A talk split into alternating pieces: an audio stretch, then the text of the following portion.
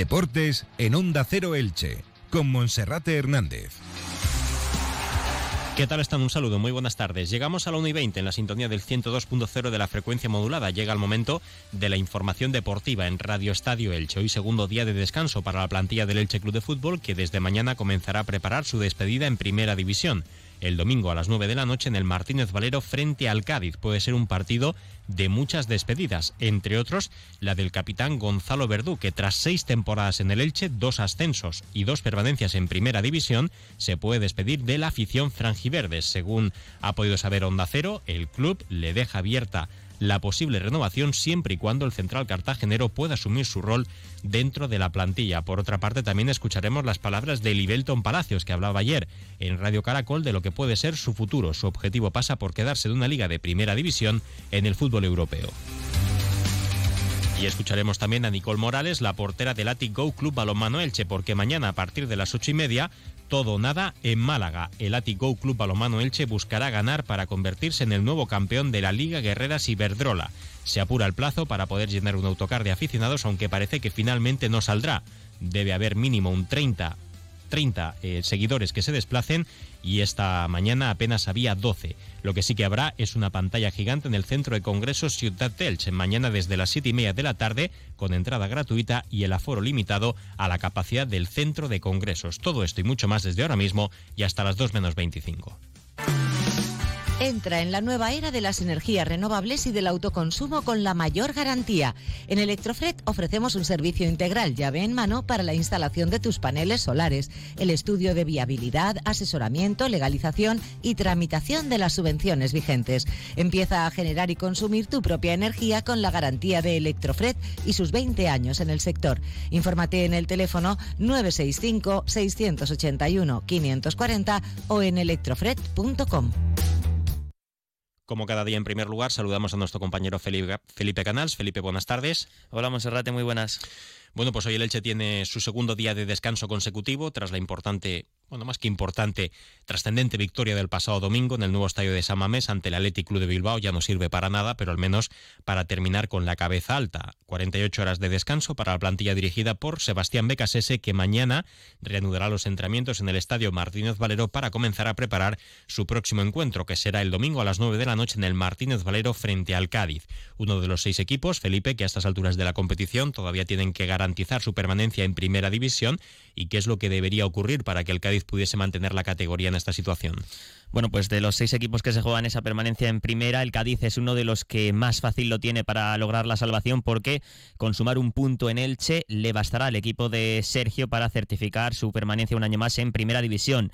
Incluso perdiendo podría salvarse, tiene muchas opciones de ello porque eh, para que otros equipos le superasen eh, necesitaría que el Celta le ganase al Fútbol Club Barcelona que el Valencia puntuase en eh, Sevilla ante el Real Betis y sobre todo que en ese duelo directo entre el Valladolid y el Getafe sea el eh, Valladolid el que gane al equipo de Bordalás. Así que el Cádiz de los seis equipos que hay implicados en esa pelea por el descenso es el que eh, más sencillo lo tiene para lograr la permanencia. Mm, el problema del Cádiz está en los empates contra rival directos, ¿no? Eso es, en caso de que se pueda producir ahí un triple empate entre Valladolid, Almería y el propio Cádiz, podría caer a segunda división. Y también eh, una cosa curiosa, Monserrate, que luego ahondaremos en ella, pero la situación del Celta de Vigo, que tiene 40 puntos, es uno de los equipos que podría descender y eso tendría trascendencia para otro equipo de nuestra comarca, que es el Eldense, que juega su primera ronda del playoff contra el filial del Celta de Vigo, que tiene que jugar el playoff porque tiene derecho a ello, aunque no pueda ascender. Una situación un poco rara que ya se dio con el Elche y hace, bueno, con otros equipos hace algunos años en el playoff de ascenso del Elche de segunda B a segunda, recuerdo con el filial del D porque estaba en una situación similar. Sí, es curioso porque en el caso de que descendiese el Celta de Vigo, ya, por ejemplo, la eliminatoria de ida se jugaría este sábado a las 5 de la tarde en Vigo, en tierras gallegas, y luego se tendría que disputar el encuentro de vuelta. Sin embargo, a priori esa eliminatoria se seguiría disputando, el Celta de Vigo seguiría jugando, pero es algo curioso, ¿no? Poder jugar ante un rival en la promoción de ascenso que no puede ascender. Desconozco, aunque lo último que mm, recuerdo de aquella etapa es que sí que se tenía que jugar, más allá de que pudiese ascender o no, pero vamos, no tiene ningún sentido, el filial tiene ese derecho, el filial del equipo en cuestión tiene derecho a jugar ese playoff aunque luego no pueda ascender. Y ahí es donde se abriría pues eh, un vacío que hay ¿no? en eh, el reglamento de la, Federación, de la Real Federación Española de Fútbol en el caso de que el Celta B supere al Eldense, el Celta descienda a segunda y pueda disputar el filial la final de ese playoff sin poder ascender. A ver qué pasa. Bueno, pues situaciones curiosas de esta parte final de la temporada que por desgracia el Elche ya ni se tiene que plantear porque su futuro está claro la próxima temporada en segunda división. Bueno, en cuanto al futuro, decir que el Elche va a mandar un mensaje claro al mercado, ya lo viene haciendo. Mañana el club va a presentar la renovación de Pedro Para las dos próximas temporadas después de la sesión de trabajo a las 12 del mediodía. Un Pedro Vigas que el próximo domingo veremos si puede estar disponible. Lo más probable es que no, porque el otro día se retiró con problemas musculares, pendiente hoy de pruebas, pero en principio podría haber dos bajas en línea defensiva por sanción. Carlos Clerc y por lesión por problemas musculares Pedro Vigas. Podría forzar en el caso de resentirse o sufrir alguna lesión. Bueno, luego hay tiempo de descanso hasta que el 3 o 4 de julio la plantilla regresa a los entrenamientos, pero claro, tampoco tiene sentido poder arriesgar a una lesión muscular a un futbolista con el que cuentas para la próxima temporada. Decíamos que el Elche manda un mensaje claro al mercado, no va a regalar a su plantilla a pesar del descenso y solo escuchará ofertas a la altura del valor de sus futbolistas. El descenso del equipo ha provocado que varios profesionales de su vestuario hayan recibido la llamada ya de otros equipos de primera división, pero la entidad que dirige Cristian Bragarnik desea mantener el bloque y no va a desmantelar su plantilla. Ahora mismo hay 14 jugadores con contrato en vigor, 13 más Pedro Vigas y hay que sumar los cedidos José Salinas y Mourat, el primero lateral izquierdo y el segundo delantero. Con contrato en el Elche el portero Edgar Badía, los defensas John Chetauya, que pasará a tener ficha del primer equipo, Lautaro Blanco, Diego González, Pedro Vigas y Carlos Cler. Los centrocampistas Omar Mascarey, Raúl Guti, Tete Morente, Fidel Chávez y Nico Fernández y los delanteros Lucas Boyé Peremilla, y Ezequiel Ponce. De todos estos, lo que más difícil lo podrían tener para seguir son Ponce y Diego González, que no han contado mucho para Becasese, pero el Elche en principio los tiene en nómina. Terminan el 30 de junio los cedidos en Teca, Collado, Lirola y Carmona.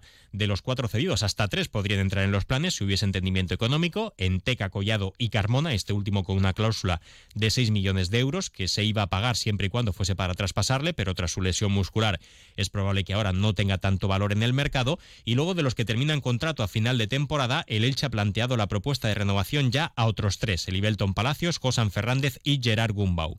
Se abre la puerta y se mantienen a la espera Gonzalo Verdú y Axel Werner y se van a despedir Enzo Rocco, Lisandro Magallán, Pape Cheik y el Ibelton... Eh, no, esos tres, esos tres, sí, Enzo Rocco, Lisandro Magallán y Pape Cheik. Carles Werner, Axel Werner y Gonzalo Verdú, como decíamos, se mantienen a la espera. Y ayer en el medio colombiano Radio Caracol hablaba Elibelton Palacios sobre su futuro. Su deseo es claro, pasa por seguir en Europa, dice que la prioridad ahora mismo en las negociaciones, la ventaja la tiene el Elche Club de Fútbol, aunque su deseo evidentemente es seguir en Primera División. Sin embargo, su condición de extracomunitario le puede limitar las posibilidades.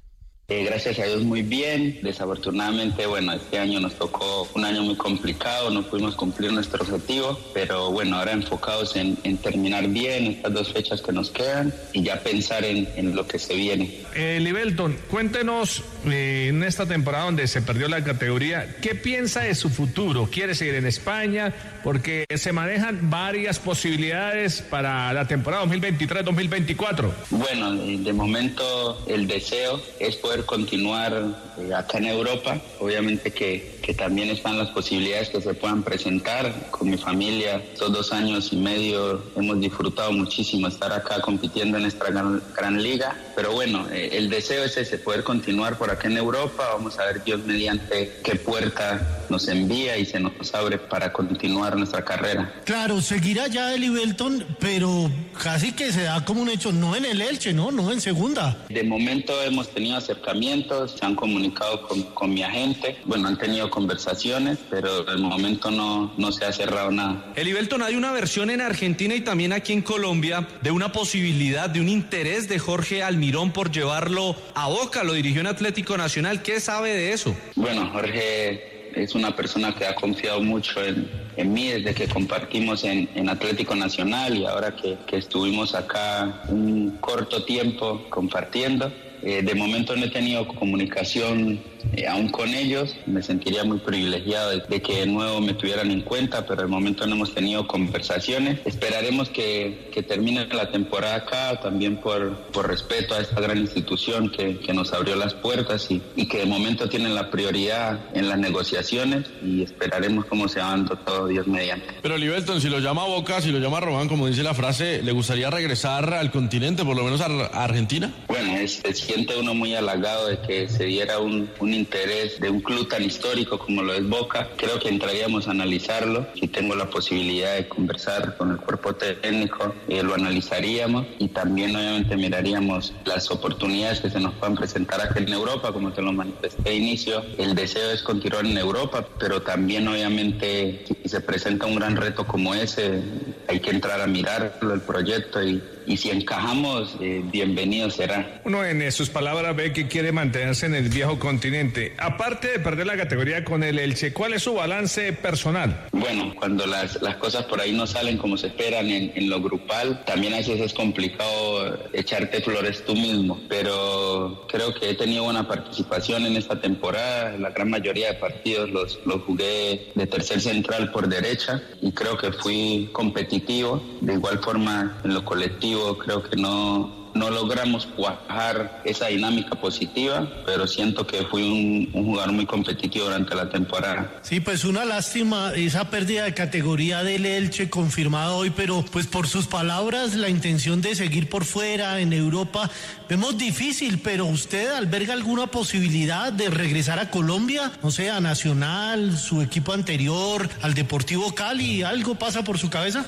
Bueno, siempre uno, uno como jugador y futbolista tiene ese sueño, en este caso los que estamos, los que somos latinos, de, de poder estar mucho tiempo por acá en Europa, pero sí es cierto que, las ligas cada vez son más competitivas, el ocupar plaza de, extracomunitario también por allá a veces te limita un poco, pero sí creo que en su momento Dios por delante y, se abre alguna puerta en el fútbol colombiano, por supuesto, que nos gustaría volver, pero como lo dije a inicio, de momento si tenemos la oportunidad y, y el el privilegio de poder continuar en el exterior, creo que, que lo tomaremos. Claro, el Ibelton y de Selección Colombia, ¿qué? ¿Ha tenido contacto, comunicación con Néstor Lorenzo, alguien del cuerpo técnico? Bueno, de momento, estos últimos meses bueno, no he tenido comunicación, pero sí tenemos a Carlos, que es una persona que siempre está muy pendiente de nosotros, del cuerpo médico, y es como, como un puente, es el que está cada partido pendiente de nosotros, cómo terminamos, qué tal nos sentimos, si tenemos molestias y es como la comunicación que, he tenido últimamente. Las palabras de Libelton Palacios, que en este caso sí concede entrevistas al fútbol, al periodismo colombiano. Bueno, eh, Felipe, y más allá de eso, recordamos que mañana a las ocho y media de la tarde, tercer y último partido del título de la Liga Guerreras Iberdrola. El Elche, si gana, será campeón de Liga por primera vez en su historia, también en el caso de que lo haga el Málaga Costa del Sol. Y vamos a escuchar qué es lo que nos dice desde Tierras Malacitanas desde el Rincón de la Victoria la guardameta Nicole Morales, que se ha quedado fuera de la selección a pesar de su gran momento de forma y hablaba de la enorme igualdad que habrá mañana en ese partido. Bueno, pues creemos que volverá a ser un partido igualado. Ya, ya se vio en el último partido que nos conocemos muy bien, sabemos muy bien a lo que jugamos y creo básicamente que, que Málaga volverá a hacer lo mismo. Son jugadoras que tienen mucha eficacia y, ya se demostró. Nosotras necesitamos tener algunos ajustes en defensa que no, no supimos controlar, pero bueno, esperemos que, que sea un, un, partido muy disputado y que al final pues van a ser pequeños detalles lo que van a decantar la, la victoria de un equipo de otro. Se está a la espera de saber si se puede llenar el autocar de aficionados para desplazarse hasta Málaga. La salida sería mañana a las 12 y esta mañana pues apenas había 12 reservas eh, formalizadas. En caso de que no haya desplazamiento en autocar, mucha gente se está desplazando por medio de sus vehículos particulares. La entrada cuesta 10 euros, mientras que el viaje en autocar a los 10 euros se le sumarían 14 de la plaza en autobús. Lo que sí habrá es pantalla gigante mañana desde las 8 y media en directo en el Centro de Congresos Ciudad Delch con entrada gratuita y el aforo limitado. Eh, las puertas se abrirán una hora antes como ocurrió el pasado domingo. Y Felipe, para terminar, el Club Deportivo Eldense que también quiere estar acompañado el próximo fin de semana en Vigo en ese playoff a Segunda División. Sí, ya que hablamos de ese viaje del Club Balonmano Elche, pues también para el sábado presentar ese encuentro entre el Celta de Vigo B y el Eldense, la Peña El Hierro del Eldense ha organizado un viaje a Vigo para presenciar ese encuentro que se disputará el sábado a las 5 de la tarde en tierras viguesas. La salida prevista para las 12 menos cuarto de la noche del viernes es un viaje largo El precio es de 100 euros. Viaje más entrada para presenciar el duelo entre el filial del cuadro celeste y el Club Deportivo Eldense. ¿Y en natación?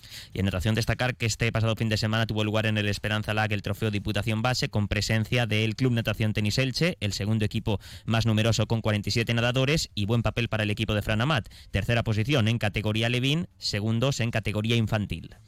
Bueno, y recordar que en el caso del Eldense, si baja el Celta de Vigo, sí jugaría el filial esta eliminatoria de semifinales, pero lo que estaría claro es que el vencedor de la ronda entre el Barça Atleti y el Real Madrid Castilla ascendería de forma matemática. Felipe, muchas gracias. Gracias, hasta mañana. Y ahora información local con David Alberol. Un saludo.